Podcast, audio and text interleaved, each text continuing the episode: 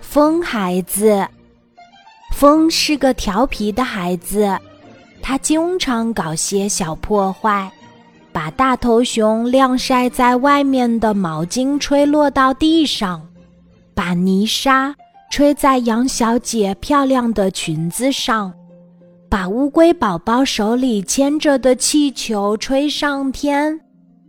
这一天，小猪来到湖边画画。他画了一幅美丽的画儿，正拿在手里，满意的欣赏。风来了，只见风鼓起嘴巴，使劲儿一吹，画儿被吹得飘起来，向远处飞去。我的画儿，我的画儿！小猪在后面追着，呵呵，风开心的笑着，鼓起嘴巴。继续吹，可是他没注意到，一头撞进了一个袋子里。哈哈哈！大头熊紧紧攥着袋口，开心的大笑起来。讨厌的风，看你在吹落我的毛巾！小猪的画落在地上，他捡起画，看着大头熊手里鼓鼓的大袋子，说。请你放了风好吗？不，大头熊说：“谁叫他吹落我的毛巾？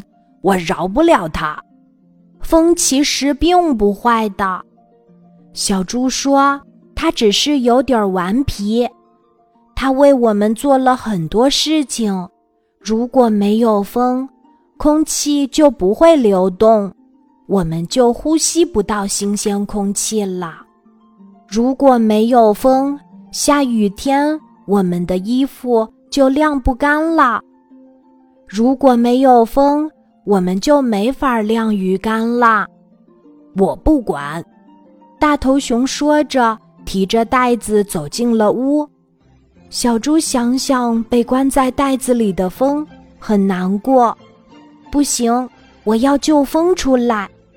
小猪在屋外等啊等。一直等到午后，估计大头熊吃完午饭在睡午觉了，就悄悄走进屋。果然，大头熊躺在沙发上睡得正香，很响的打着呼噜。他的手紧紧地攥着袋口。小猪从口袋里掏出铅笔，用笔尖儿在袋子上一戳，噗。风出来了，小猪立即转身往外跑。小猪一口气跑回了家里，肚子饿得咕咕叫。他赶紧进厨房吃饭。